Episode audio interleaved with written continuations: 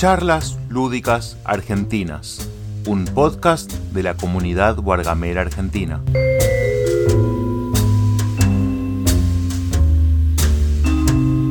Bueno, estamos en un nuevo censo lúdico. Los censos lúdicos son una idea de la comunidad Guargamera Argentina para ir conociéndonos más, para saber los gustos de, de cada integrante, para también conocer lo que les disgusta a los integrantes y también para generar un poco de polémica, porque siempre estamos apuntando a que los tops sean un poquito picantes. Como siempre, se puede escuchar en vivo por estéreo, pero también después a través de Spotify y todas las plataformas en las que Anchor permite subir eh, el material. Así que en este caso vamos a, a conocer un poco más de Elian. ¿Cómo estás, Elian? Hola, ¿cómo va, Manu? ¿Todo bien? Todo bien. ¿Preparado? ¿Arrancamos así nomás? ¿De una? Sí, sí. Dale. Cuando quieras. Eh, ¿nombre, ¿Nombre completo? Elian. Y te deletreo el apellido. A ver. SCH S, C, H, E E, CH de nuevo. C, H. T de Tilio. Sí. E. L de Lino. Ahí termina. Bueno, es eh, Elian. en definitiva. ¿Edad? 29.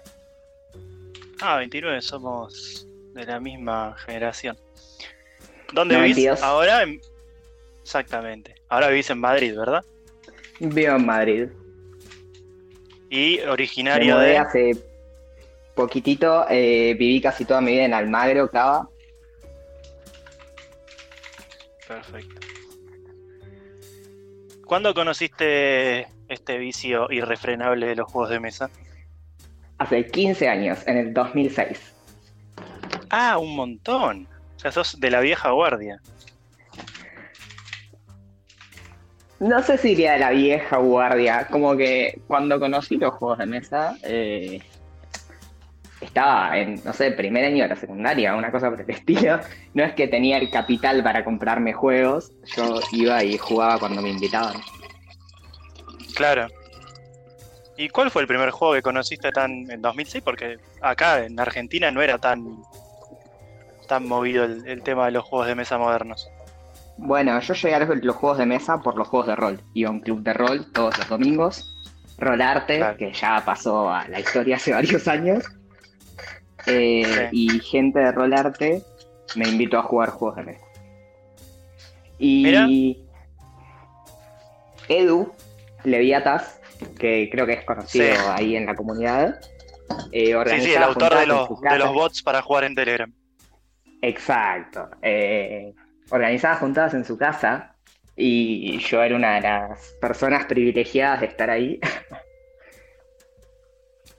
Mirá vos, tenías Experien- 14. No puedo. 14. No puedo jurarte Pero cuál es el primer juego que jugué. Porque eran. Había un montón de juegos. Muchos de ellos print and play. Y creo que de ahí vino mi amor por los print and play.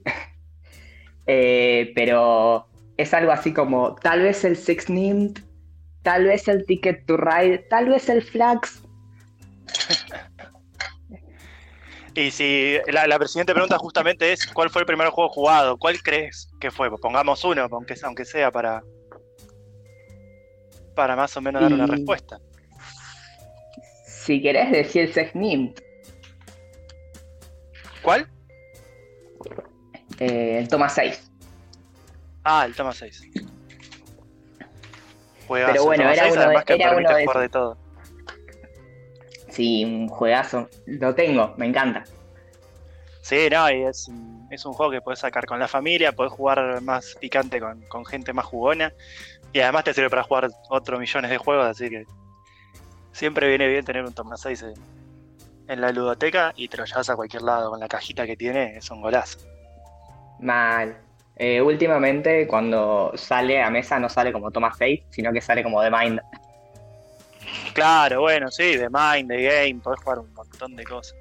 Algunos se las ingenian más y juegan también juegos con, con otra simbología, así que es un golazo. Che, y eso fue a los 14 años. eh, y decías que en ese momento la, la posibilidad de comprar juegos de mesa era. No solo, me imagino, no solo complicada económicamente, sino que además no, no andaban dando vuelta acá los juegos de mesa modernos de esa manera. ¿Cuándo te compraste el primer juego tuyo? No sé. Eh, el primer juego mío me lo regalaron para un cumpleaños. Como que mi hermana, mi cuñado me dijeron, ¿qué querés? Un juego de mesa. Y les pasé la página de Logro Alegre. Sí. Eh, o sea, en ese momento todavía no era Buró, era Logro Alegre. Y Claro. eligieron un juego y me lo compraron. ¿Cuál juego? No sé, alguno. y así terminé con un Tulu Dice en mi casa. No, qué bien. ¿Y el primero que te hayas comprado vos eh, con tu propia plata, que te acuerdes?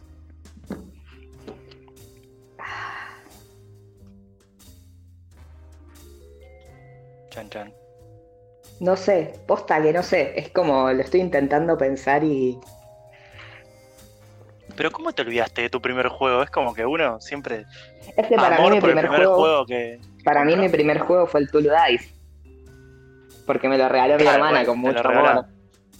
Bueno, lo vamos a, a anotar como que fue el primero y lo vamos a poner ahí que fue regalado. Y lo, me imagino que lo gastaste de una manera. Sí, sí, totalmente. Eh, estaba en la secundaria y lo llevaba y lo jugaba con mis compañeros de la secundaria. Tipo, Mirá vos. Qué loco, ¿no? Porque es difícil.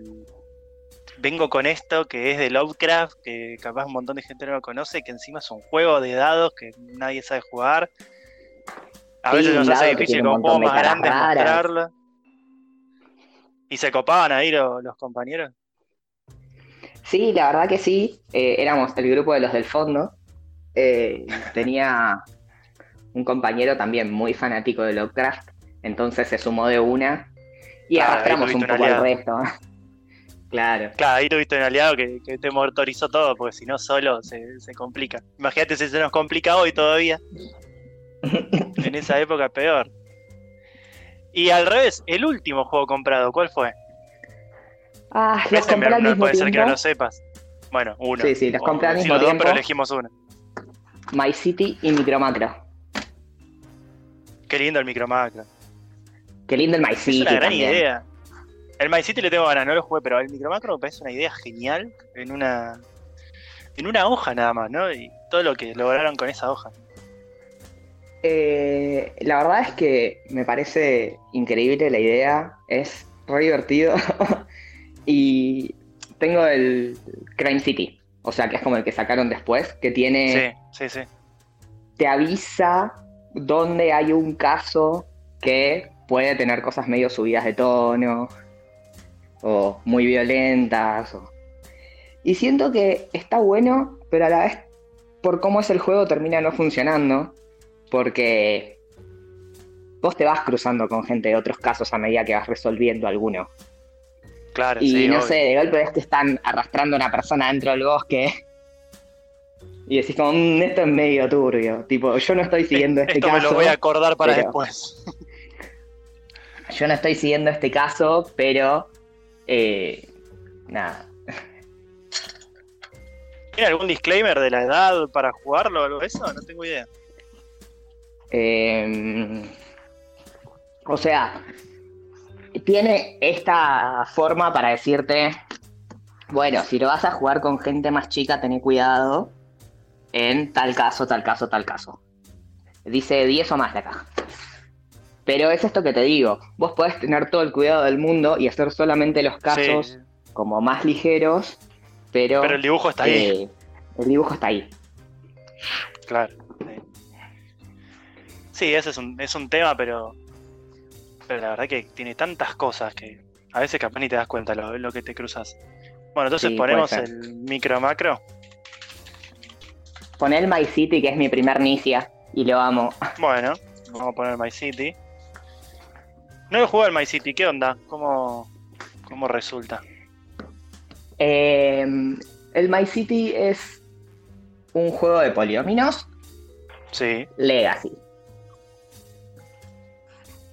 Entonces, está bueno porque es competitivo y la idea es que vos vas armando tu ciudad en este terreno que estamos descubriendo.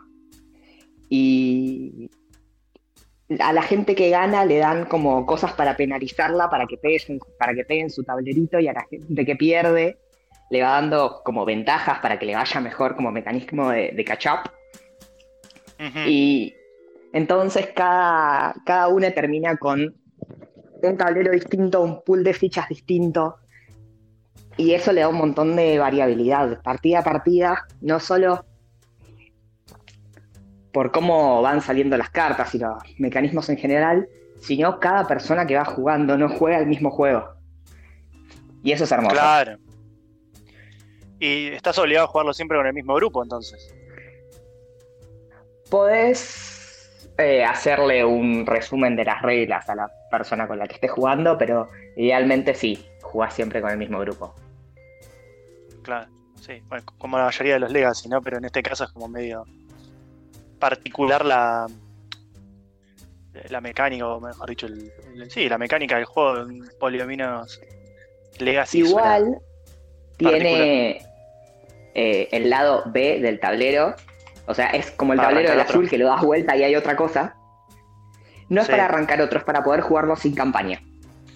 Entonces, si ya Ah, terminaste el juego bueno. o si tenés gente que no jugó, que no está jugando la campaña, podés decirles como, bueno, estas son las reglas para jugar este lado y se puede jugar igual y funciona.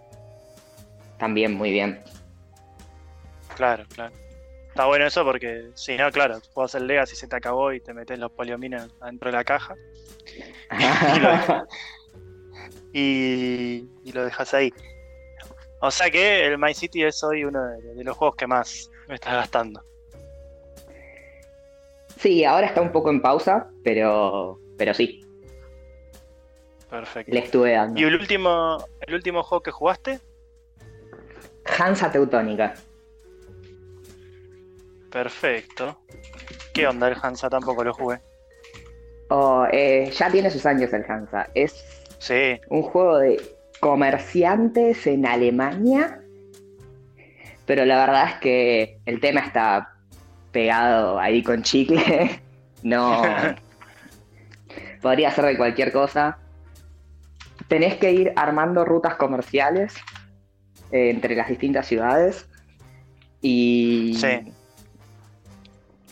Bueno, si vos te estableces en una ciudad, eh, tenés el dominio de esa ciudad hasta que alguien viene y te lo saca.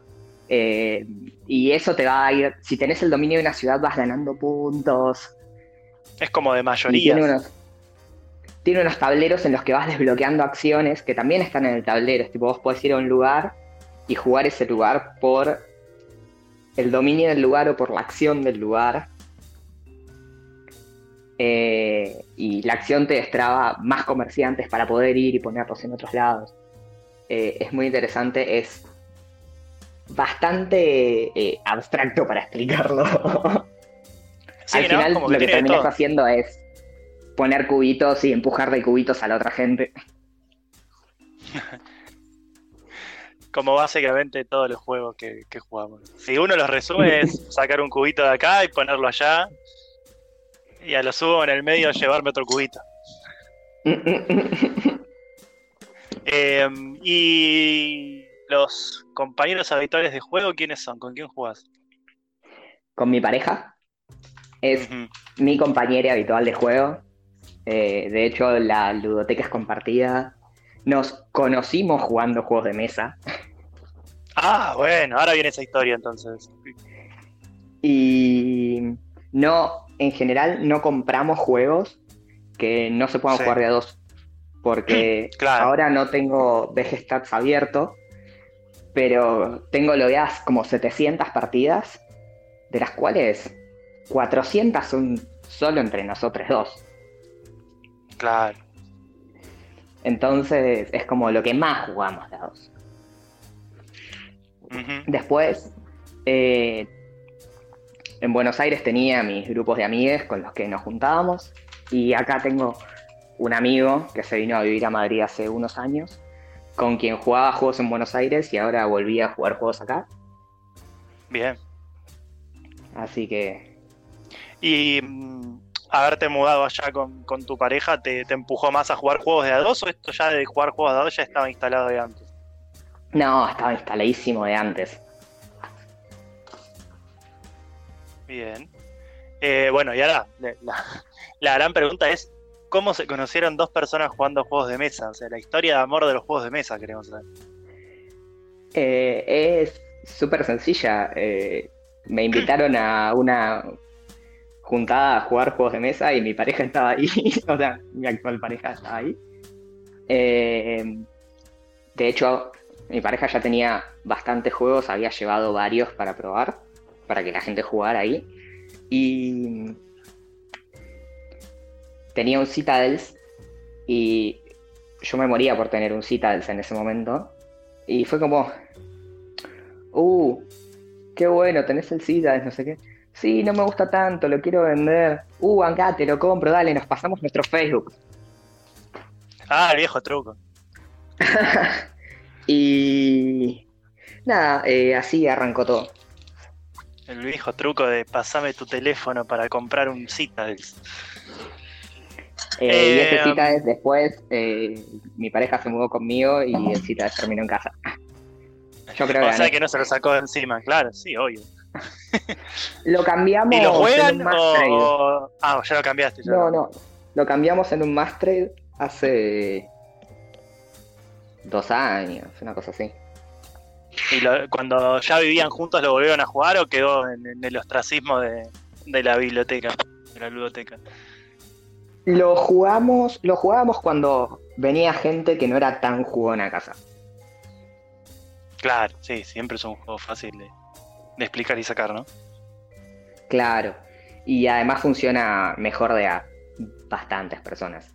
De a dos tiene sus momentos, pero no es como el mejor modo. No, no, es complicado para jugarlo a dos. Eh, y acá, cantidad de juegos. Vos te mudaste y, y el otro día contabas que un montón de, de los juegos quedaron acá o se vendieron. ¿Cuántos llegaste a tener Sí. y cuántos tenés ahora? Vamos a, a dividirla así porque si no pierde sentido. Llegué a tener, llegamos a tener, eh, pues ya dije, la biblioteca es compartida, así que voy a decirlo en plural. Eh, ju- junto con las expansiones, creo que fueron 109 juegos. Y ahora, Y ahora tengo 18, 19 si contás Magic y 20 si contás el proto de un amigo, que me lo hice acá para poder jugarlo. a mí me gustan los números redondos, así que vamos a poner 20. Eh, ¿Y cómo fue deshacerse de los juegos? Porque imagino que Doloroso. Claro, porque a uno le costó tanto llegar a tenerlos y conseguirlos, algunos muy difíciles de, de- de tener y de pronto, bueno, surge otra cosa y los tenés que ir soltando. Hubo juegos que fue como, bueno, sí, este se va. Y fue más fácil decidir que se vayan. Eh, hubo otros que fue como, bueno, este se va, pero cuando estemos bien establecidos ya, como más tranqui y comprando juegos de nuevo, eh, lo volvemos a comprar. Y bueno, están los que nos trajimos, que fueron más o menos una docena. ¿Y cuáles te Eh, llevaste para quedaron- España? A- ahora te digo, pero hago un toque, quedaron seis en Buenos Aires, que Bien. me los está guardando un amigazo. pues mira, para guardarme seis juegos con el espacio que ocupan. Mal. Eh, pero bueno, los que... ¿Y los juega por lo menos o, o los tiene No? ¿sabes que le dije? Jugalos y me dijo, no, tranca. Así que... No, qué pena. Pero bueno, permiso para jugarlos tiene. Eh, ¿Y te ¿Qué juegos trajimos? Fortune Magnate, Sí. Vikings, Russian Railroads, Uh, mi juego que está en el anti-top. No, sí, te escuché, escuché tu sense y fue como, ah. Eh, yo lo amo, la verdad que me encanta. Eh, y un poco lo traje porque está fuera de stock, pero la verdad es que lo disfruto mucho. Ray for the Galaxy. ¿Cuál más? Ajá. Hanabi, que tengo la edición deluxe, la que tiene las fichas de Mayong. Qué bien. Es hermoso y fue como no. Además, lo conseguí de pedo, estaba a 40% de descuento. eh, y siempre había dicho, Hanabi lo tiene todo el mundo. Si algún día tengo Hanabi voy a tener el deluxe. Y fue como, bueno, ya está, me lo compro. tengo el Spirit Island.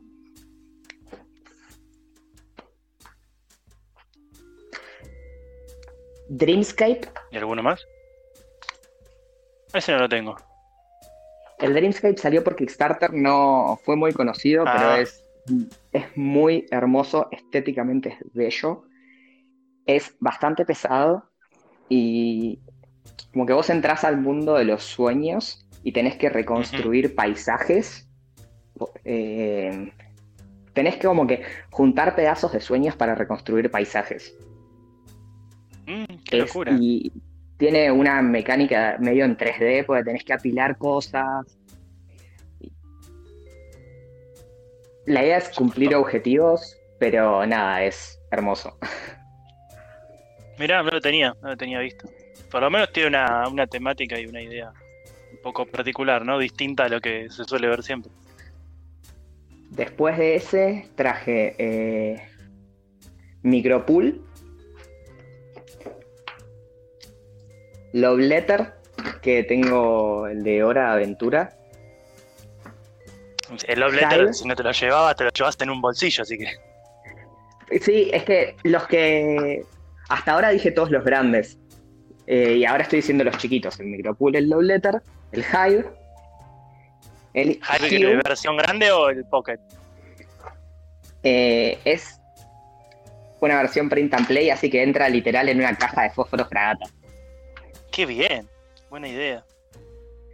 Además es la versión que es en blanco y negro y tiene los ayuda a memoria de cómo se mueven las piezas. Ah, mirá vos. Buena Porque idea. es algo que También siempre me costó un montón acordarme de cómo se mueve cada bicho. Entonces eso ayuda muchísimo. Eh, después el Hue, Sí, que eh, es H-U-E, es sí, sí. uno de esos juegos de que tienen tamaño paquete de chicle, que es un Claro, concepto sí. muy divertido. El Ravens of Trisa Hashweed. El Toma 6 que mencioné antes. Y el lunes.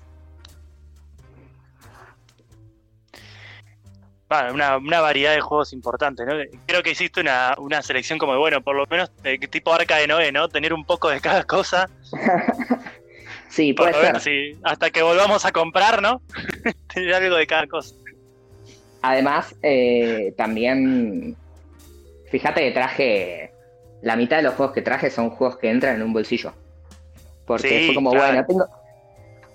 Las otras cajas las voy a llevar igual, ya fue en el espacio vacío, les meto juegos chiquitos. Claro, tal cual, sí, obvio. Llenas hasta tope las cajas. Em, sigamos. ¿Cantidad de expansiones? ¿Sos de, de los que les gustan las expansiones? ¿De qué lado de, de la grieta expansionil estás? Tengo- eh, traje expansiones de un juego que no tengo. ¿Te trajiste de Buenos Aires las expansiones de un juego que no tenés? Sí. Ah, Ese juego es. Dominion. Eh, tenemos las cartas base, las que son lindas. Y además, promos, Ajá. un montón de promos de Dominion. Entonces fue como, no, bueno, estas nos las llevamos. Total Dominion lo vamos a volver a comprar. ¿Y en total cuántas expansiones tenés? 19. Ay, qué lástima que no está Fran escuchando porque Fran estaría saltando y gritando contento de que hay alguien que compra expansiones en este mundo. bueno, pará, que el otro día fue el censo a um, Julico y tenía como 50 expansiones. Claro, bueno, sí. Están, eh, están apareciendo los, los amantes de las expansiones. En contra de los que decimos ahí, cuando tengo un peso me compro un juego nuevo. y acá hay una pregunta difícil, porque justo vos vendiste gran parte de, la ludoteca para viajar. ¿Cantidad de juegos editados en Argentina? Recordemos que son juegos de autores argentinos editados en Argentina, pero también son los que De trae, los que trae Maldón, los que trae Buró, que, que no se hacen acá, pero sí se venden oficialmente acá. Sí. Tuve varios más, pero el único que tengo ahora es el lunes. El lunes y su expa para poder jugar de a dos. Claro, porque en la venta lo argentino quedó. quedó Eh, en realidad, mm, los juegos argentinos no los vendí, los regalamos. eh, porque nos parece, nos parece piola incentivar que la gente juegue juegos nacionales. Sí. Y además, tipo, si puedo me lo voy a volver a comprar para también eso, seguir incentivando la compra de juegos nacionales, no solamente que se jueguen. Entonces Más tengo vale. la política de no cambiar en el más trade juegos nacionales y no venderlos tampoco. Mirá vos. Particular. la- Y antes tenías. eh, ¿Cuántos? Más o menos, ¿no? Un número. ¿Cuántos tenías aprox? ¿Te cortó? No sé, 10. Ah. 10, 15. Un- Tenemos o sea un que un- montón de más o menos un 10% de. Oh, mirá, se juntaron de golpe. Un 10% Un de tu 10% de la ludoteca eran, biblioteca. eran argentinos. Y acaba de entrar Frank que se perdió eh, la parte de que tenés 19 expansiones. Así que seguro va a mandar un audio en cuanto lo escuche. Vamos con los A que ver. están. Dale. Eh, los cromos están bonitos y ilusiona abrir cromos, pero cuando se te acaban los cromos te pones en modo triste, te compras más, luego toca lo de tri- lo estar así y así todos los días compras cromos, te alegras, luego tristeza y ya está y así toda la vida hasta morir. Uy, qué fuerte el audio de Sillat, pero tiene un poco de razón. A nosotros nos pasa con los juegos. Es como, ah, dame otro juego, necesito otro juego. Y no. ¿Sabes qué?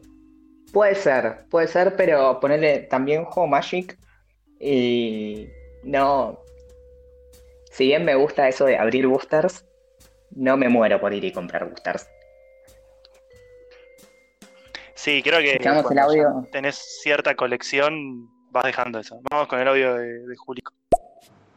Acá Julico, un gran defensor de las expansiones. Grande, Lian, Ahí va. 19, hermoso número, una más y estás en las 20, redondo. Un abrazo grande. Se No sé si juntaron los, Julico los llega a escuchar la parte en la que tengo 19 juegos. Entonces son 19 juegos y 19 expas. Claro, tenés la, la misma cantidad de, de expansiones que de la ludoteca. Ahí va Fran. Amo las expansiones. Siempre Ahí va. mejor una buena expansión que un juego nuevo. ¿Eh? Así que sí, esa es la regla. Vamos con el otro audio de. Hay, hay un juego que se llama Virus y hay otro que se llama Mira. Monopoly, Monopoly Tramposo. Es un juego de acá, eh, España y Argentina. Me lo trajo un amigo mío que, un primo mío que es de España y me trajo el Virus y el Monopoly. Están, es- esos juegos cuestan mucho, cuestan muchísimo. Te cuestan do- 20 euros, 30, me ha dicho. Y tiene razón, cuesta muchísimo. Sí, sí. Vamos con otro audio, Fran. Vas por buen camino, Sillad querido. Vas por buen camino. Entra a los juegos de mesa y ahí va a repetir exactamente lo mismo que con los cromos. Y escuchamos el último audio de Sillad. Ahí pasamos el último. Porque los cromos, ¿sabes qué son? Son papel, papel, eh, es papel y cuesta mucho dinero. Cuesta mucho dinero ese, ese papel. Es solo ver papeles. La gente es tan tonta de ver papeles, de ver papeles. Los papeles no cuestan nada. Bueno, algunos sí, porque algunos son de trabajo, de contrato y todo eso. Bueno, Hay otro odio de Francia, acumula. Imagínate lo que nos cuesta a nosotros los juegos y ya, deja de quejarte, por favor. Nosotros acá en Argentina nos cuesta todo un huevo, vamos. Tiene razón, tiene un poco de razón Sillad en esto de que, bueno, si nos ponemos en, en tecnicistas y los juegos son, son mucho cartón, ¿eh? Mucho, mucho cartón. y el cartón no vale tanto. Lo que vale es la idea detrás de ese cartón, ¿no?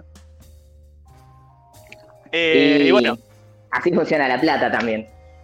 mal. La sí, idea tal atrás del, del papel. Tal cual. Bueno, la otra pregunta era cantidad de juegos de autores argentinos. Tenés uno y ese es de autor argentino. Sí, Así que vamos a poner ya uno. lo dije. Cantidad, Es el lunes. cantidad de. Sí, exactamente. Cantidad de PNPs. Dijiste el que tienes el hype. Eh, tengo el Hive, el Micropool. Cuatro. Que son el hype, el micropool y cuál es más. El Love Letter de Hora de Aventura. Que Sí. lo hice con cartas tamaño Dixit, porque me sobraban folios de Dixit. Tipo tarot. Son un poco más anchas. Y el. Toma 6. Ah, ¿te hiciste el toma 6 print and play? Sí. 104 cartas son. O sea, corté un cubo entero de Magic Print and Play, que eran 390. Ah, sos un loco, en serio. Eh, tenía varios Print and Play. eh, tenía el Century Spy Road Print and Play, Uf, el Fog of Love. Eh, la verdad es que lo disfruto, estar ahí te gusta, con la regla, el cúter, el papel.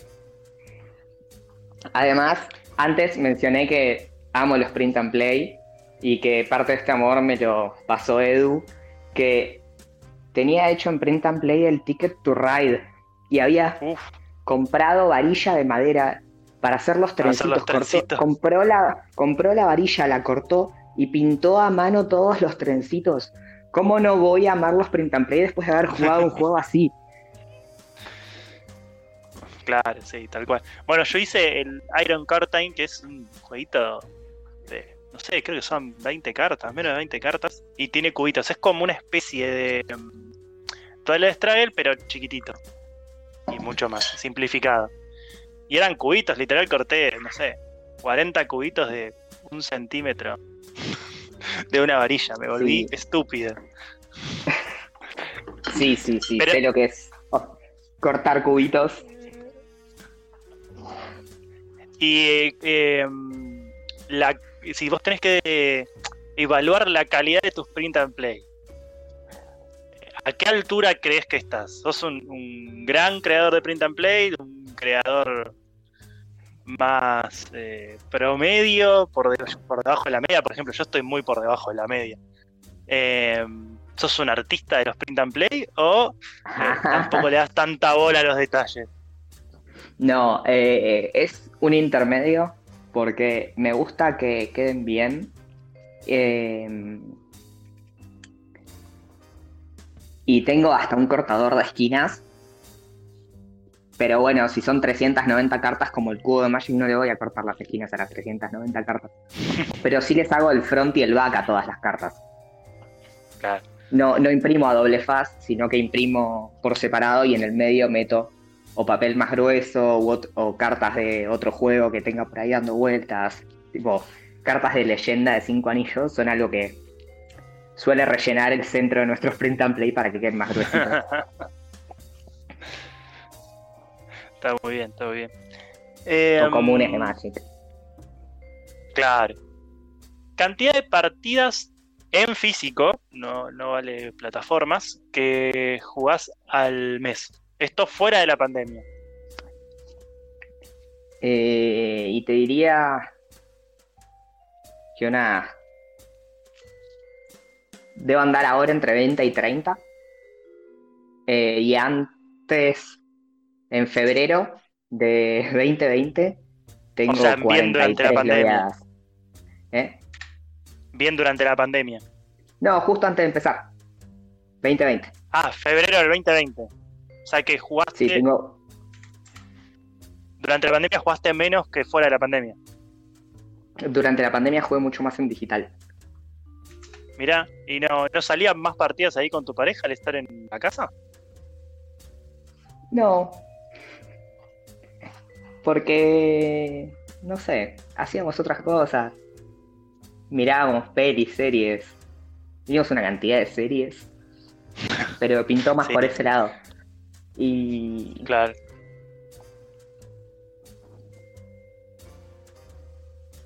¿Se cortó? No, nos entró un audio Ah. de Seattle. Sí, ahí lo voy a poner. ¿Escuchamos? Dijiste y y se cortó. Dale, ahí lo Eh, no, dije y me Pues colé pensando.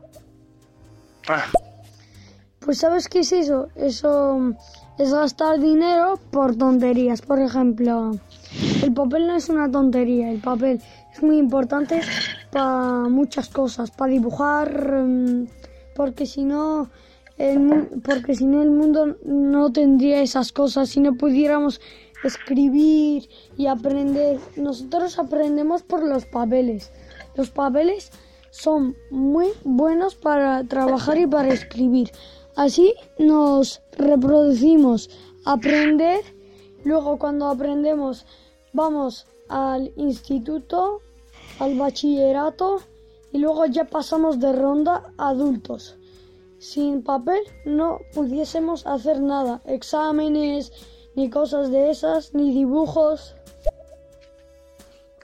un entusiasta del papel, del, del amigo. Yo Eh, dibujo y estoy de acuerdo con esa parte, pero eh, la pandemia ha demostrado que podemos hacer un montón de cosas sin papel, eh, especialmente la gente que estuvo yendo a la facultad. Sí, yo me recibí en medio de la pandemia, así que Oh, felicitaciones. sí. Eh, sí, te- está demostrado ¿eh? que podemos hacer mucho sin papel. Em, ¿Fuiste a clubes de juegos? Eh, acá en Madrid todavía no, mentira, fui a uno, pero justo jugaban Warhammer y no juegos de mesa. Oh. ¿Y allá Pero en en- Argentina? Acá en Argentina, mejor dicho.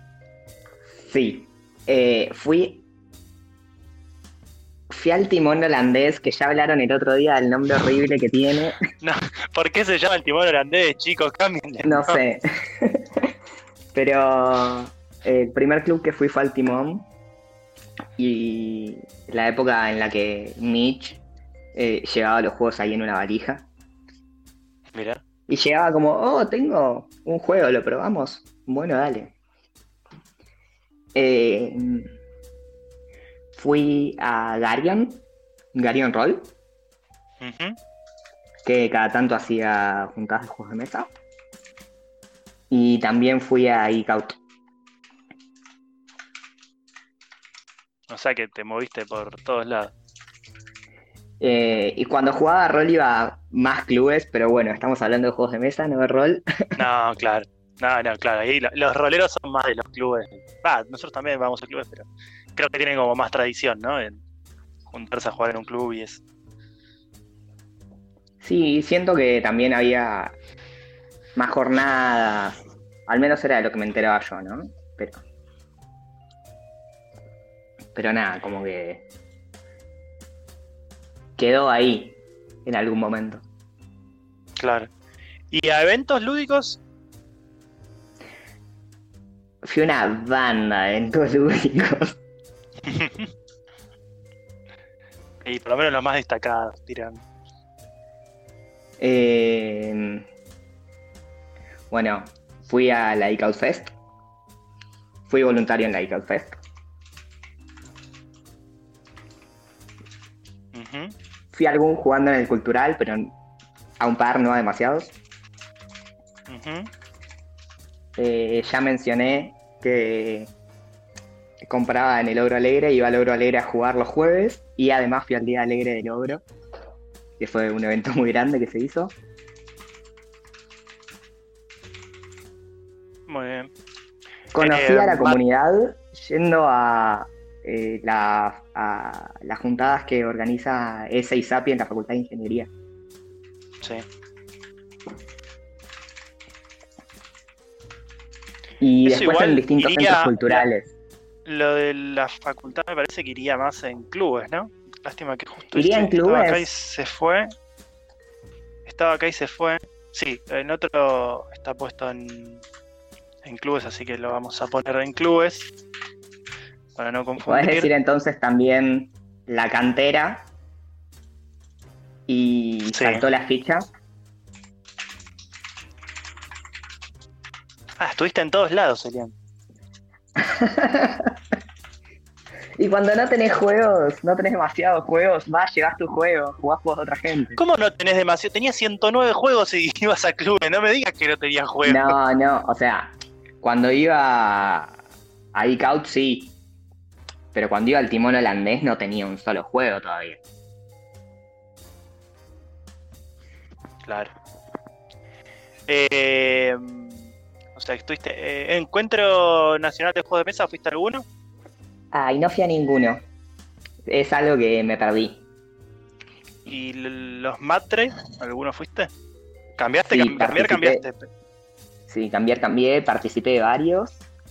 Eh, en uno fui voluntario. Eh, y me anoté para ser voluntario virtual el próximo. Muy bien.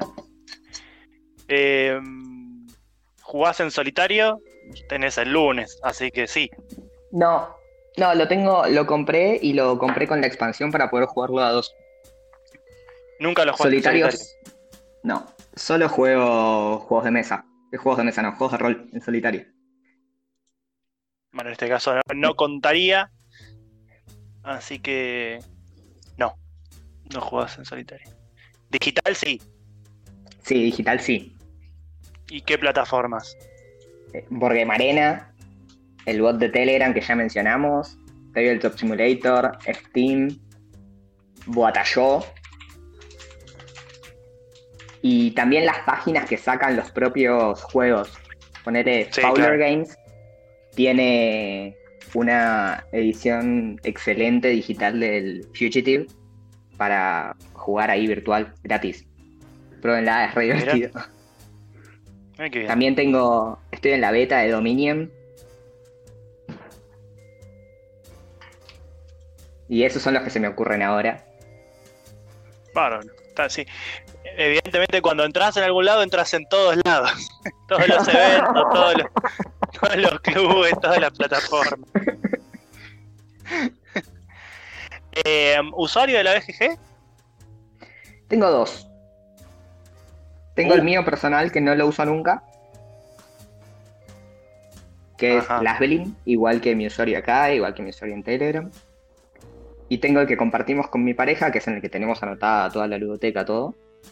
Que es Naan, como el pan. ¿Cómo? Guión bajo con Naan. ¿Viste el pan Naan? No. Bueno, es un pan. ¿Cómo se deletrea? N-A-A-N. Ajá. Guión bajo Sí. con Con. guion, bajo Sí. locro. Uy, qué rico un locro. Sí, acá el chiste es que el locro es mi perro. Ah, mira. No nos vamos a comer al perro por las dudas, aclarar. No nos vamos a comer al perro. Eh, a veces lo amenazamos con que lo vamos a comer cuando se porta mal, pero No. no pasa eso. Alguien puede pensar en la psicología del pobre perro. Em, y ese es el que usás habitualmente, lo usan en conjunto. Sí, lo usamos en conjunto. Ese es el que tenemos sincronizado con VGStats, con todas las otras páginas de estadísticas de jueguitos. ¿Y tu pareja está en la comunidad o, estás vos solo? No, estoy yo solo. Mira. ¿Y por qué no, no se quiere sumar? ¿Le damos miedo? No, no lee mucho los grupos. Ningún Ah, grupo. Es de, es de las mías. Yo estoy ahí, pero medio que leo cada tanto. leo los grupos más chicos, de grandes ya se ha vuelto imposible Como de que leer con la, la cantidad de en una de esas tal vez Style lo tiene archivado, ¿eh? Ah, puede ser, puede ser. Em, color de. ¿Tenés color de ficha de Mipel de, de jugador preferido? Vamos, sos de los míos.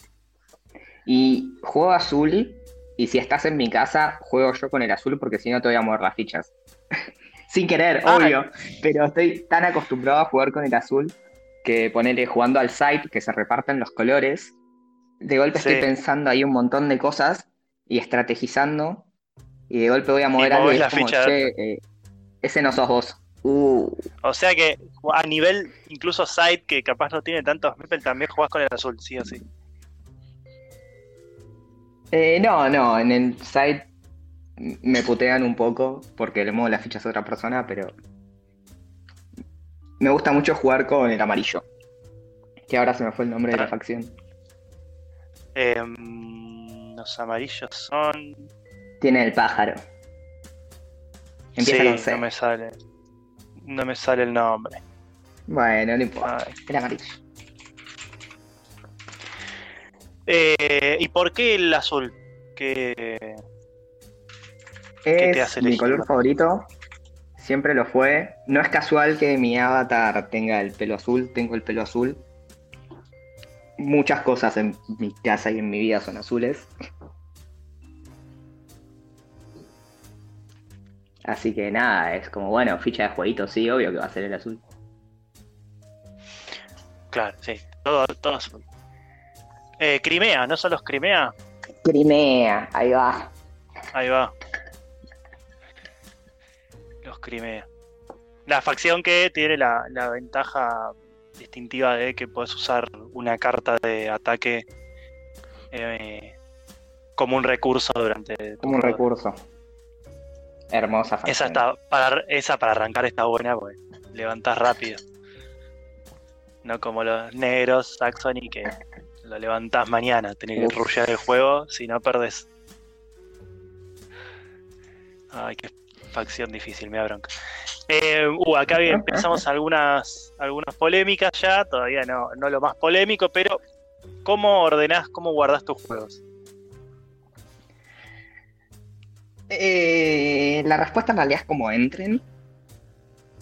En general, eh, intento guardarlos horizontales, pero no más de a tres. En algún caso tengo que meter alguno vertical porque me queda un hueco y bueno, entra ahí. Ahora que tengo 20 juegos no es tan difícil, pero cuando tenía más de 100 eh, se complicaba más. Eh, Claro. Y si tuviese mucha, mucha guita, me compraría el Kickstarter que salió ese de estantes modulares para que poder guardar de a un juego por estante. Oh, No sé si lo ubicás. sí, sí, sí. Se llama Box Throne, es hermoso. Algún día tendré mucha plata y me compraré esos stands. Eh, sí, nosotros decimos muchas veces, algún día cuando tenga plata, o sea, nunca, me lo compro.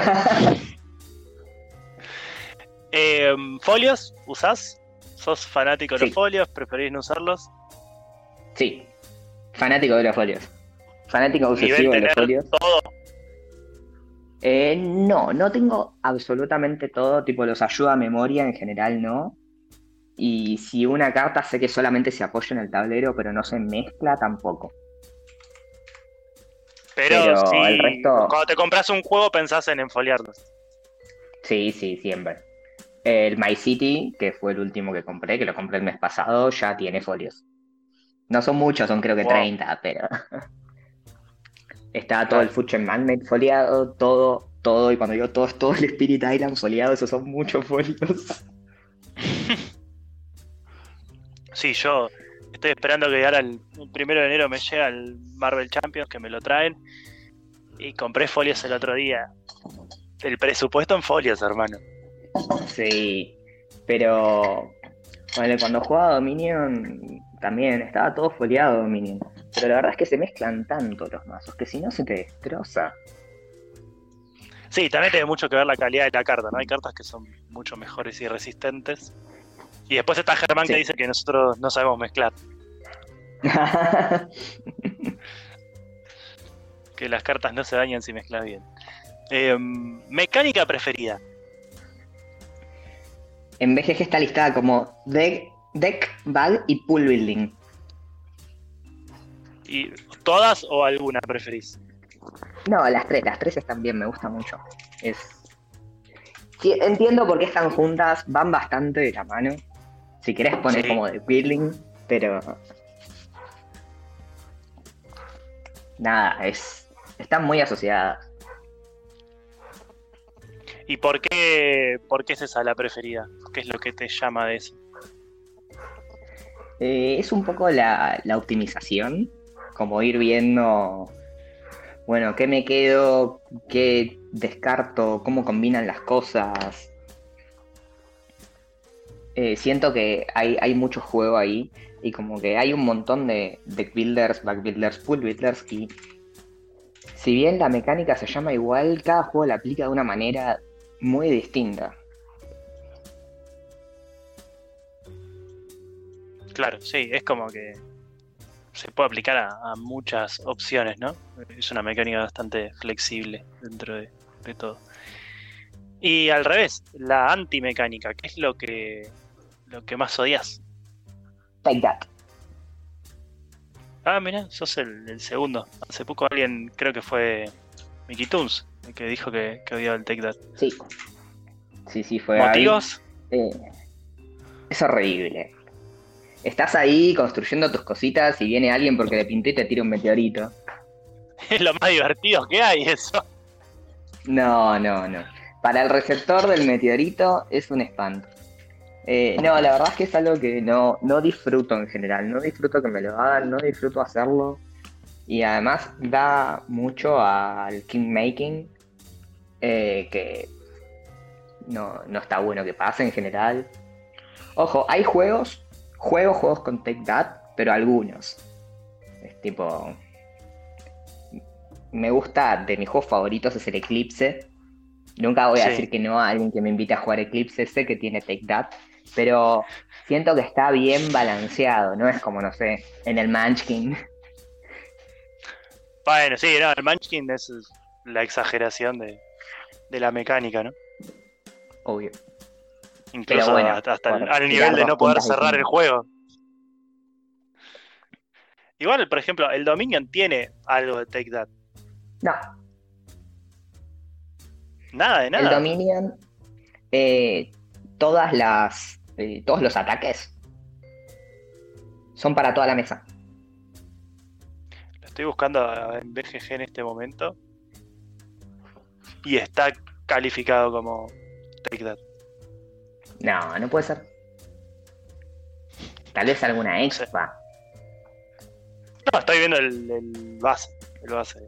Dice Deck Back Pool Building, Layered Purchase, Hand Management, Take That y Variable Setup. Me debo estar ahí comiendo alguna carta específica que haga Take That. Claro, uno, uno que vio una carta y dijo, bueno, con esta le ponemos Take That. Claro. Eh, bien. ¿Temática preferida? Osos y dinosaurios. Osos y dinosaurios. Está bueno para, Si para algo- hacer un juego tipo osos versus dinosaurios. Si algo tiene osos o tiene dinosaurios, voy a tener más ganas de jugarlo.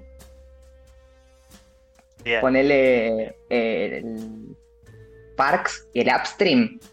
No jugué Sí. ninguno de los dos, no sé de qué se tratan, pero los veo ahí, veo las tapas, ambos tienen osos en las tapas y es como, quiero probar esos juegos. ¿Por qué? Porque tienen osos. o sea que Takenoko es un- te, te vuelve loco.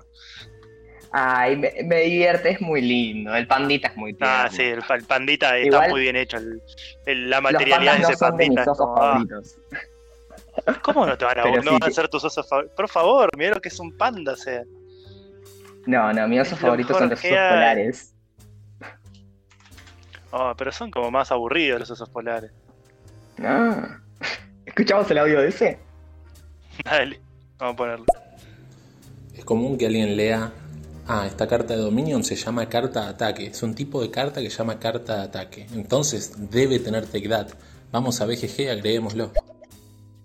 Claro, eso puede ser, sí, sí. Me, me gusta mucho esta teoría. Sí, bueno, como siempre, se aclara siempre que es una wiki, entonces también Sí. puede tener perspectivas distintas sobre, sobre el mismo juego. Em, osos y dinosaurios. ¿Y de dinosaurios, cuál tenés algún juego así preferido? El Raptor. El Raptor, no lo conozco, ¿de qué se trata? Oh, es. La mejor forma que tengo de definirlo es. Es un ajedrez. Tipo, es de dos personas. En un tablero, tipo, fijo. Eh, una de las personas juega con la mamá Raptor y sus cinco bebés Raptorcitos. Y la otra persona juega con el grupo de científicos que está queriendo secuestrar a los bebés Raptor No, para estudiarlos. Y nada, eh, es muy estratégico, estás ahí como para si yo muevo acá y me como a esta persona, dejo que aquella otra que está libre se pueda, pueda secuestrar a mi bebé. Eh, se juega con cartas y las cartas van diciendo cuántos qué movimientos o acciones puedes hacer. Eh, la verdad es que es súper sencillo, pero te quema la cabeza. Gran Mira. juego. mirá. Eh, no lo tenía, no lo tenía para nada. ¿Juego culposo tenés? Ese juego que a vos Sí, te gusta, que ya lo tenés en la cabeza. Esos juegos criticados, mal criticados, vituperados por la por la comunidad, que a veces nos dan alegría. Sí, sí. Eh, yo digo con culpa que me gusta el Citadels. ¿Y por qué te da culpa? ¿Eh? No, la gente lo basurea un montón. Y la verdad es que el Citadel sin la expa eh, es bastante más criticable. Pero con la expa me divierte mucho. La verdad es que lo juego y me divierto. No, no puedo decirle nada. Es lo importante. Si uno se divierte, ya está. No importa si, si el juego es mejor o peor mecánicamente o lo que sea. Lo importante es si, si te saca una, una risa, si te divertís, si te entretenés. Eh, ¿Y tenés algún juego que a vos no te gusta, pero está ahí en la, ludoteca por algún motivo? Mira, ahora ya no tengo ninguno. Pero tuve eh, dos juegos. El Three Ages y el Robinson Crusoe. Que los dos quise que me gusten, lo intenté un montón, pero me frustran muchísimo. El Three Ages porque me, me supera la cantidad de horas de estar ahí pensando cada movimiento. Y mira, me gustan los juegos pesados, ¿eh? Pero el Three Ages me superó. Y el Robinson Crusoe porque es imposible de ganar. Y es como, bueno, vamos a pelearnos dos horas y media de nuevo contra esta isla de mierda que nos va a ganar de vuelta. Basta, déjame ganar alguna vez, ¿no? A ver si, y si junta- les metí un montón de partidas a los dos, ¿eh? Pero no. Eso- esos dos fueron los que se fueron fácil de la ludoteca. Claro. Se juntaron un par de vamos a escuchar a ese. que una de las personas hace de mamá raptor y la otra persona representa a los raptores científicos. Ah, ese sabe que soy el Ah, tipo de público está para chistes. Me estallo todas las Afiladísimo. veces. No, y lo divertido que es jugar con, con ese al Secret Hitler, todos hablando, pero él respondiendo solo con memes. En silencio y con memes, nada más. Un espectáculo. A ver este audio. Hola, les mando un fuerte saludo. Que la pasen muy bien. Bueno, muchas Gracias, gracias. Abraham, vos también. Eh, y al revés, ese juego que te gusta, pero no estás pudiendo jugarlo por algún motivo. Bueno, ahora ya no tengo, pero era el Dominant Species. Me encanta, es un gran juego, pero es muy difícil convencer a la gente de que está buenísimo, porque la verdad es que es muy, muy feo. Y la gente lo ve y te dice, "Mm". ya hablamos de esto con mismo en una charla.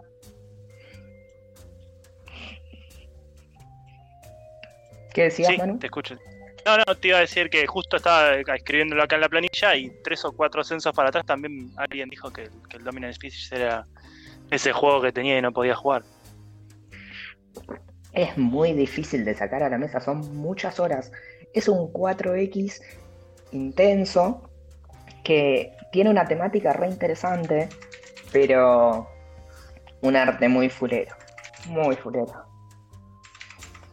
Claro, y a veces el arte, aunque no parezca, eh, termina haciendo la diferencia. Bueno, de hecho, el otro día me quejaba yo, ni siquiera es arte, es más la simbología del juego, pe- pe- pensar bien cómo comunicar las cosas.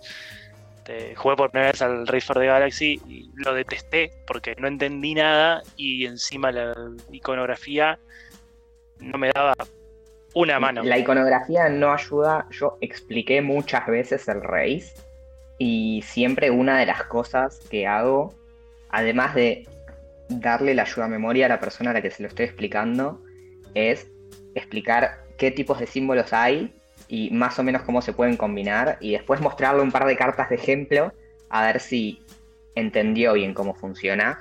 Una vez que lo entendés, es fácil agarrarle la mano. Pero Le tenés que tomar prueba para ver si lo entendí.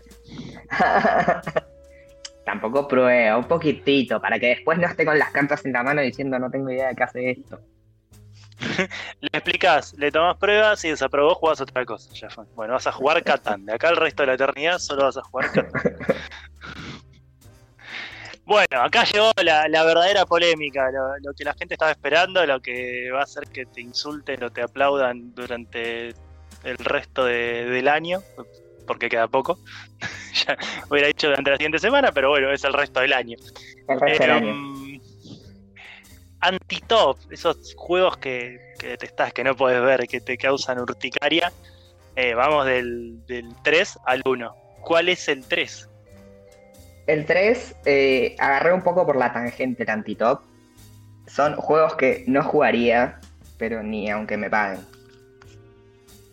Bien. No necesariamente porque los odie. Y en esto Ah, bueno, entra sí, pero es eso.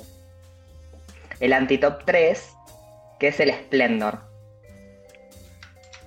¿No te gusta el Que yo Splendor? entiendo, yo entiendo que es un buen juego, objetivamente, que a la gente le gusta, pero me genera tanto análisis parálisis que no lo puedo jugar. La última vez Ah, que pero- lo intenté jugar fue como, no chicos, perdón, podemos jugar otra cosa porque ya no, tipo mis turnos están tomando media hora, todos se están aburriendo. Pero, ¿porque va, vos te da AP o porque la mesa en general le da AP? No, no, a mí, a mí particularmente me da muchísimo AP. Eh, y me quedo ahí como, bueno, y si agarro esto y si agarro esto, no, para, pero puedo agarrar esto y Ah, esto y esto y pero después eso- agarrar tal cosa. Eso Y- es la obsesión por la jugada perfecta y no, no hay Y que obsesionarse con la jugada perfecta. Entro mal en esa y no la paso bien, así que no lo juego directamente. Bueno, ya tiraste un solo juego y ya hay un audio. Vamos a escuchar. Ojo, arranca bien, ¿eh? Splendor Antitop 3 ya tiene el plus de mi atención. Vamos con ese censo, mano. Un abrazo para ambos. Ay, un abrazo, Maxi. Bueno. Escuché todos los censos que hiciste. me estuve poniendo Por al lo día. menos vos, vos cosechás eh, adeptos, yo coseché detractores en mi censo. Eh, y sí, con el antitop que diste. Y bueno, había que ser polémico. Em, bueno, eh, la obsesión con la jugada perfecta es el gran problema. El juego no es una locura, pero está, está bastante bien, Splendor. Sí, sí, yo lo sé, yo lo admito, pero no, no lo juego. ¿Y el antitop en número 2? King of Tokyo. King of Tokyo. Ya hablamos de que no me gusta el Take That. No me gusta mucho eso andar tirando dados. Eh, Claro, para mí. como todo. Todo lo que sí, tú. no. Me embola. Es tipo sentarme ahí a decir, espero morirme rápido, así me voy a jugar otra cosa. Me siento solo para completar la mesa. me ha pasado. Ah, Especialmente en eventos en los que fui voluntario. Decir como, bueno, lo explico y me quedo sentado jugando un toque para que la gente entienda. Es como, bueno, me morí rápido, ya lo entendieron. Listo, chauchis, me voy. Al, al tipo le salían corazones y tiraba los dados de nuevo para no curarse. Quería perder a toda costa. A ver, te doy el audio de. Que no te escuche Frank, que pusiste el Splendor en el anti-top. Te va a prender fuego. Uy, está Fran, así que seguro que escucha. Vamos a ver si responde. Eh, sí, el- está bueno igual el King of Tokyo para sacar. Yo lo suelo sacar eh, como último juego de la noche, cuando ya están todos cansados y es como difícil. Bueno, te tengo que explicar un montón de reglas. No, bueno. Mira, esto es así: tirás dados, sale esto, pasa esto, sale esto, pasa lo otro. Si estás acá, atacás a esto. Si estás acá, atacás a los otros. Fin. Y jugás un ratito y después, chau, cada uno a su casa. Para mí ese juego es el Love Letter, el que sacó ahí al final. Bueno, también, sí. Tenemos otro audio. Parece que generé polémica. Usted no puede decir semejante barbaridad. Usted No. puede decir semejante barbaridad. bien, ¿eh? No, no puede decir. Lo conocemos bien. Usted tiene que arrepentirse de lo que dijo. No, no me voy a arrepentir. Usted se tiene que arrepentir porque yo no hice nada. La polémica, la polémica. Guarda que capaz entra el, el portero de Canal 9 a patearte en el piso, ten cuidado. Eh, vamos con el, acá con la, la polémica mayor. El antitop número uno. Game of Thrones. ¡No! ¡Bombazo! No, No sé qué esperabas. No, no, me, quedé muy sorprendido. El segunda edición, ¿no? Estamos hablando del el, el Sí, sí, estamos hablando de la tablero. segunda edición. Lo odio es otro de esos juegos que ojalá me maten rápido, así me puedo ir a jugar No. otra cosa. ¿Cómo vas a odiar el Game of Thrones? De hecho, la primera partida que jugué me pasó, que me mataron rápido y me fui a dormir. Pero encima si te matan rápido no jugás a nada más porque necesitas varios jugadores para ese. Eh, si siguen el Viste, resto un jugando, montón y son un montón de horas. O sea, que se pueda eliminar a alguien tan temprano en el juego me parece un garrón. Si yo lo tenía, tuve hasta hace poco, lo cambié en el Matrade y lo cambié básicamente por la dificultad de, de jugarlo, ¿no? De conseguir la gente, de armar un grupo que lo juegue seguido y después encima son varias horas, hay que tener ganas de jugarlo. Sí, Es como una gran, un es como una gran tenga- idea que no, que no cierra, que no termina de. Si no, no, no, no necesitas un grupo que circulariza tenga un nivel parejo también. Porque Claro, si no, los newbies se mueren enseguida. Sí, sí, sí, es. Es un juego muy grupo dependiente, me parece. Sí. Y a mí no Pero me ponerlo anti-top número uno. Antitop. No, tremendo, tremendo. Yo estaba esperando una catarata de audios, pero se ve que la gente está tan indignada que no tiene palabras para, para decir qué estás haciendo. Bueno, vamos para, para el lado de, de lo bueno, de lo que te gusta jugar. Eh, top número 3. Ah, este me costó un montón. Porque los otros dos son fáciles. Pero el top 3 fue el que más me costó. Pero ya mencioné a todo el resto de los juegos como juegos que me gustan. Así que voy a decir el que tenía. que me quedó colgado, que es el Space Alert. Space Alert. Juego cooperativo Motivos. en tiempo real. Es un caos. Es un caos hermoso. Eh, también es otro que es muy grupo dependiente porque necesitas ir aprendiendo eh, a jugar todos al mismo tiempo, con el mismo. como pasito a pasito. Porque tiene muchas reglas y se van. Es, lo mejor es agregarlas de a poco. Pero la verdad que son todas las partidas muy divertidas. El momento en el que dos personas quisieron usar un ascensor al mismo tiempo, perdón, tal vez hay gente que no sabe de qué estoy hablando. Estamos todos en una nave espacial. eh, se nos vienen invasores y tenemos que lograr quedarnos en el espacio el suficiente tiempo para que la nave escanee eh, el espacio en el que estamos para hacer un mapeo eh, y mientras defendernos de lo que sea que el espacio nos tire. Y eso es en tiempo real.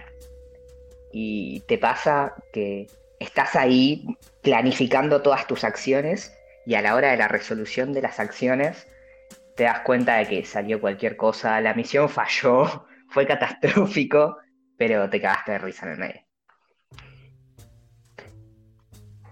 Mira vos, no, no lo jugué, pero sí conocía y y tiene una. Las mecánicas de tiempo real siempre me llaman la atención, pues como.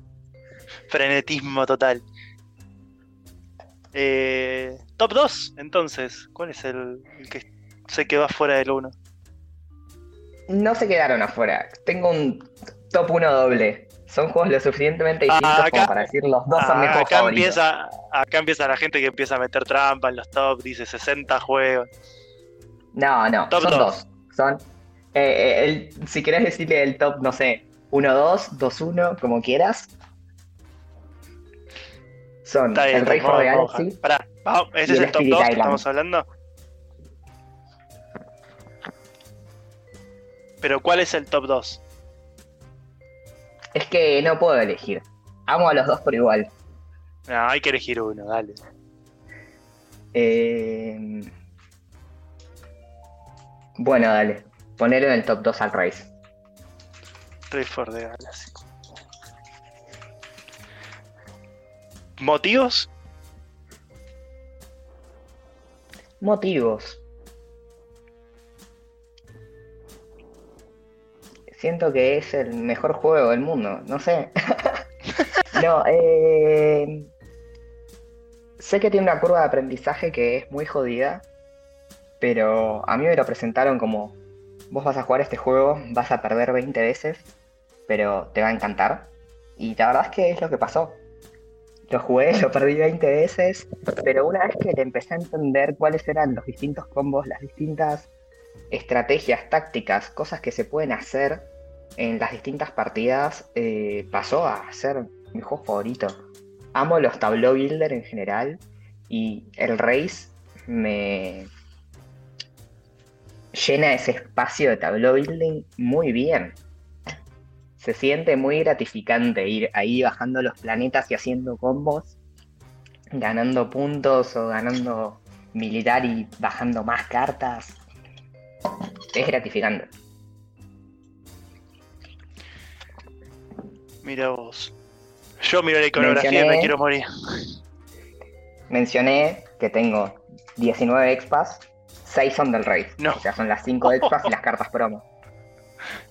¿Te falta algo o lo tenés completo completo? No, tengo todo lo que salió y me estoy muriendo porque salga la expa nueva, que anunciaron hace como 3 años y parece que va a salir en 2. Y el 1 entonces, el Spirit Island. El Spirit Island. Del Spirit Island también tengo absolutamente todo lo que salió. Aquí el Kickstarter. Jugué con todos los espíritus. Con todos los adversarios. Y cada vez que lo juego es una partida totalmente distinta.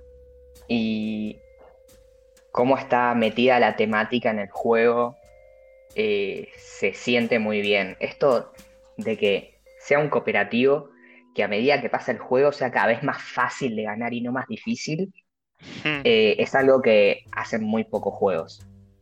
Y vos vas sintiendo a medida que vas jugando cómo va aumentando el miedo en este invasor blanco que vino a la isla y llegar a ganar por miedo o porque destruiste todas las casas, eh, se siente muy bien también. La temática me parece maravillosa Sí, está muy bueno. y cómo cada espíritu tiene su propia forma de juego y se siente muy único. Sí, yo no lo pude jugar, pero no conozco a nadie que, que diga este juego es malo. No conozco a nadie. Todo el mundo Eh, habla maravillas. Es impresionante, la verdad.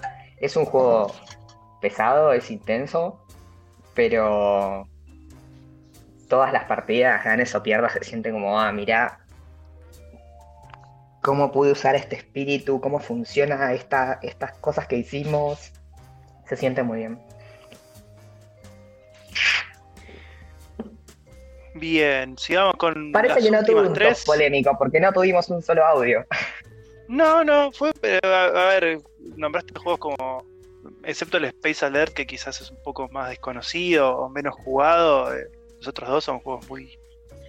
Muy valorados habitualmente. Eh, no, no generaste polémica y tampoco nadie se tiró a felicitarte. No sé. es raro. Eh, si hago las últimas tres, si alguien quiere ir preguntando algo, también abrimos la, la canilla de, de los audios para, para completar el final. Autor favorito, No tengo. ninguno. O sea, hay autores que valoro un montón los juegos que hacen, lo que hicieron, pero decir que tengo un autor favorito es raro.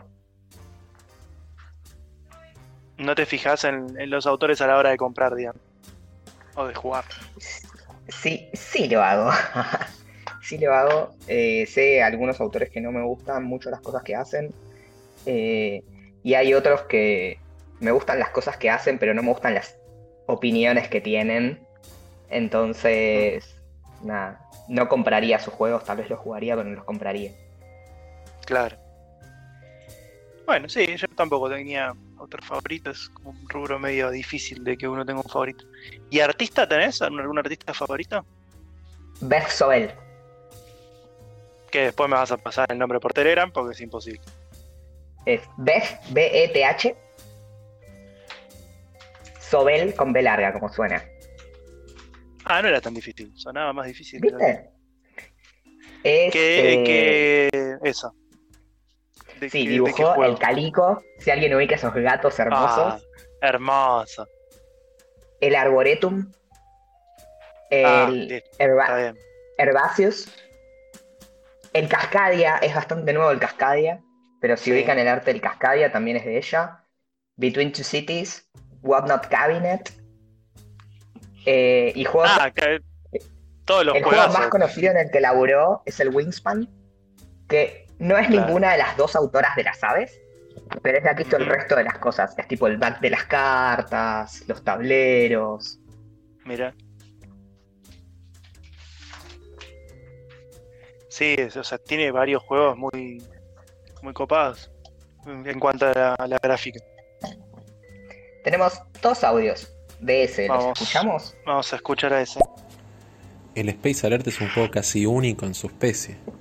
Es muy raro ver un juego de tiempo real, incluso cooperativo, que requiera tanta concentración y sea tan difícil de jugar. Ni siquiera el Kitchen Rush alcanza la, la profundidad y complejidad que tiene el Space Alert. ¿Y el otro? Sáquenme una duda. ¿Se dice cálico, calico o calicó? ¿Qué cuestión? eh, según gramática española, sería calico. Porque si fuera cálico, debería tener tilde en la primera, la, en la penúltima. En la antepenúltima, perdón. Y eh, como no lleva, se pronunciaría calico. Si no me equivoco. Pero habría que ver cuál es el idioma original en el que está planteada la palabra. Ahí no sé. Quiero hacer un comentario sobre el Space Alert. Que es Sí. que además de todo lo que dijo ese ya y todo lo que dije, se juega en 20 minutos. 10 minutos de caos y 10 minutos de resolución. Entonces podés juntarte y jugarte 5 seguidas. Claro, claro. Y además imagino que con esto de que es complicado y te gana, le quieres ganar a toda costa. No te gana tanto como el Robinson Crusoe, ¿eh? Bien, llegamos a la, a la última pregunta ya.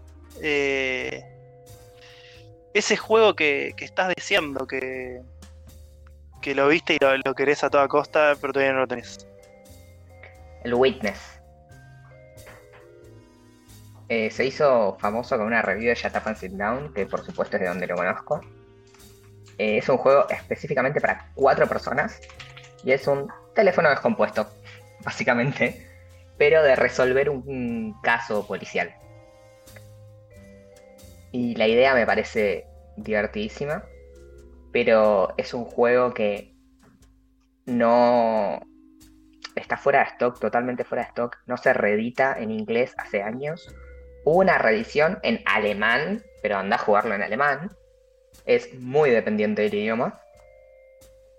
Y me pasa que no quiero hacer el print and play porque no quiero spoilearme los casos. Claro. Tipo, tengo los archivos, pero no sé, necesitaría dárselos a alguien y que los corte. Claro, sí, se, se complica. Tiene, lo estaban buscando acá en la, en la BGG, tiene una estética muy tintín que me, me, me copa, ¿eh? Sí, sí, es. Es muy divertido. Si no la vieron, vean la review de and Sit Down porque es muy buena. Estoy viendo fotos de, de la la gente se ríe mucho, evidentemente, en el juego. A ver, tenemos un audio de ese. Fue el conejito con el candelabro en la ciudad de Micro Macro. Es que sí, tenés que susurrarte las cosas porque se lo estás diciendo ahí al oído a la persona que tenés al lado.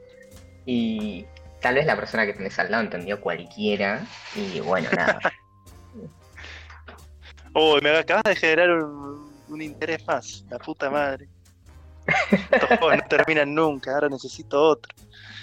Y solo se puede jugar a 4, eso es, es arriesgado Solo a como, cuatro. como propuesta, ¿no? Porque te tenés que comprar un juego para 4, específicamente para 4. Sí, y además es un juego que tiene, bastante. creo que son 12 casos y se acaba también. Que es algo que en el Claro. 2014 no se veía tanto. Claro. Bueno, en la, en la BGG, eh, el más barato es una edición alemana que está a 40 euros. Y en eBay el único que hay está a más de 100. Es una locura. ¡Wow! Sí, con esos juegos que, que son medio desaparecidos de- del mapa, hay cada precio. Sí, bueno, uno de los motivos por el cual mudé el Ruchen Magnet es porque busqué cuánto salía comprarlo de nuevo si lo vendía y dije, eh, no. Claro, claro, no. Bueno, vamos llegando al final. Si alguien quiere mandar una pregunta, hágalo ahora o, o calle para siempre. Mientras, yo te voy a hacer una pregunta que está fuera de, de censo, pero que. lo Fuera de programa. Creo que, y que es interesante: es si tenés que armar una mesa de cuatro jugadores, o sea, vos y tres más, ¿quiénes son esas otras tres personas que sentarías a la mesa?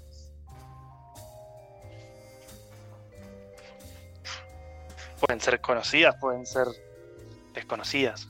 No- no- puedes elegir familiares, amigos o No, la verdad es que me, me gusta Quiero jugar con. Nisi. Siento que jugamos cosas súper variadas. eh, no, no veo por qué lo cambiaría. En este momento me hace falta una persona más, ¿no? Porque somos tres, pero... Nada, la paso bomba con la gente con la que juego. O sea que con los de siempre. Sí, sí, totalmente. A ver, tenemos un, un audio de ese. Vamos a Johann Sebastián Mastropiero entendió esa referencia. A ver, hermano, si, estamos ese. despiertos. ¿Cuál es la referencia? Ay, no sé de qué habla ahora. Me perdí. Eh, Bueno, me la perdí ese, perdón. después escuchás de nuevo el audio y cazas la referencia. Por A la ver, predilección Mati, de, de Lian de, de jugar juegos de A2, me, me da curiosidad si quiere de, de hacer un top 3 de, de los que cree que son los mejores juegos para jugar de A2. ah, dale, me gustó esa. Mejores juegos para jugar de a dos. El Raptor. Ya El dije el Raptor Raptor. y, y dos más. Eh, el Spirit Island se juega excelente a 2, aunque no sea específicamente para 2. El Rey se juega excelente a 2, aunque no sea específicamente para 2. pero bueno, más juegos de A2 que están buenísimos. Eh, me gusta mucho el Hypur. A veces Sí. la paso un poco mal jugándolo. A mí me gusta el Hypur, pero es- pierdo siempre. Entonces me dejó de gustar porque no puedo ganar ni de casualidad. Y déjame que filtre un toque juegos para dos. Bueno, no encuentro el filtro, no importa. Seven Wonder Duel. ¿Cómo no mencioné el Seven Wonder Duel? Eh, especialmente con. El Seven Wonder bien hecho. Sí. Especialmente con, con las expas. Las expas me dan ganas de volver a jugar el base. Y el base me da ganas de volver a jugar las expas. Y entro ahí como en un circuito de seguir jugándolo una y otra vez. Claro, claro, tal cual. Bueno, vamos llegando al, al final. Después eh, vamos a, te voy a hacer un par de, consultas sobre alguna de las preguntas por las dudas que me haya equivocado con algo, pero ya tenemos cerrada la parte de, de lo que es el censo. Un gustazo, Elian, y haber conocido un nuevo jugador y con toda esta variabilidad de, de juegos que, que tuviste en el último tiempo. Y justo se nos metió un audio, vamos a escucharlo ahora. Después a Manu le explicamos el chiste, la referencia fuera de programa. Eso, fuera de No, programa. Gracias. Lo peor es que me duele porque soy re fanático de Lelutier y lo escucho todo el tiempo y me mato de risa y no, no me, me la perdí. No la vi. Eh, Eh, es algo que dice Moonstock. Fuera de programa. Y no, eso sí, no, pero la, la- la anterior, la anterior, que, que en el audio anterior dijo que me había perdido algo. Esa la entendí, pero la, la otra no. Eh, um, bueno, vamos cerrando acá, así que gracias Elian y espero que te haya gustado. Te dejo con la última palabra. Eh, me divertí mucho. Gracias por ofrecerme censarme. Eh, no sé. No soy, no soy bueno con las despedidas. Bueno, entonces vamos. Gracias vamos a todos los que escucharon y a todos los Sí, que gracias a todos. espero que escuchen en diferido. Y hasta luego. Un abrazo grande para todos. Chau, chau. Abrazos. Gracias por escucharnos. Nos podés seguir en Facebook y en Telegram como Comunidad Guargamera Argentina.